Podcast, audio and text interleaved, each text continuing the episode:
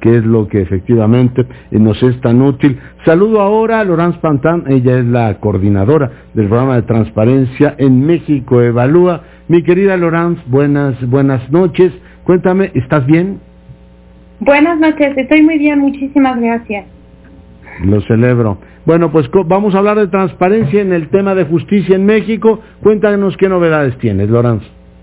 Pues eh, en realidad estamos eh, organizando esta semana una serie de webinars sobre el tema de la justicia digital en México, porque nos hemos dado cuenta que em, es un tema bien importante en este momento. Obviamente, eh, pues los poderes judiciales, como muchos poderes judiciales en todo el mundo, han tenido que limitar sus actividades en esta contingencia y lo que hemos notado es que los poderes judiciales que tienen niveles de desarrollo tecnológico más avanzado aquí en México han tenido eh, respuestas, eh, digamos, eh, más mayor facilidad, digamos, para responder a la contingencia que los poderes judiciales que no tenían tanto desarrollo.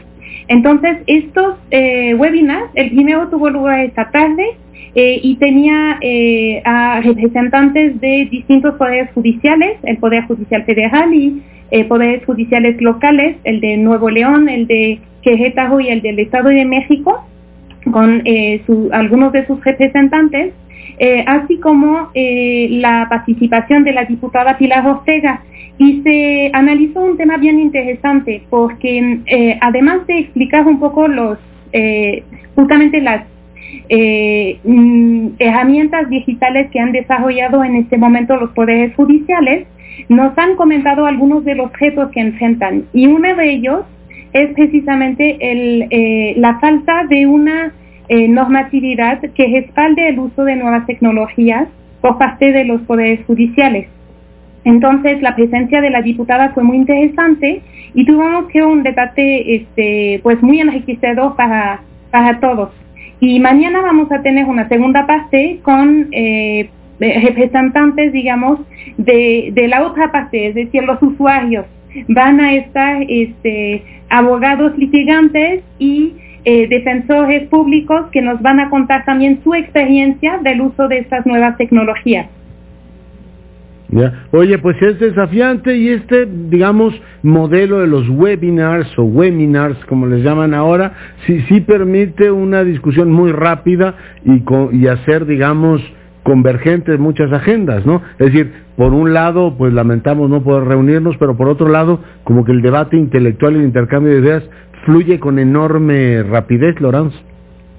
Sí, sin lugar a duda. De hecho, fue muy interesante porque, de hecho, normalmente cuando tenemos eventos presenciales tenemos en general 100 este, hasta 150 personas en el mejor de los casos. En este caso, este, tuvimos más de 550 personas conectadas este, en, un mismo momento. Este, eh, significa que hay mucho interés por este tema. Y que justamente la, modalidad de webinar a lo mejor nos está permitiendo alcanzar nuevos eh, públicos, quizás personas que no están en la Ciudad de México, por ejemplo.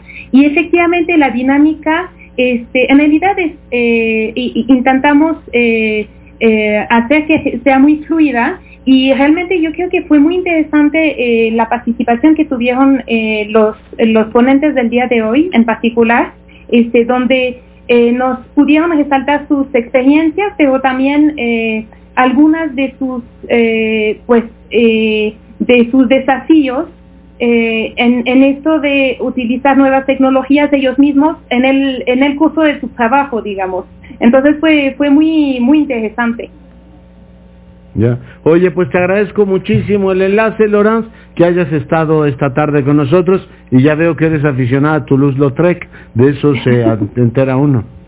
Ahí te veo tu Chanuar atrás. Exactamente, así es.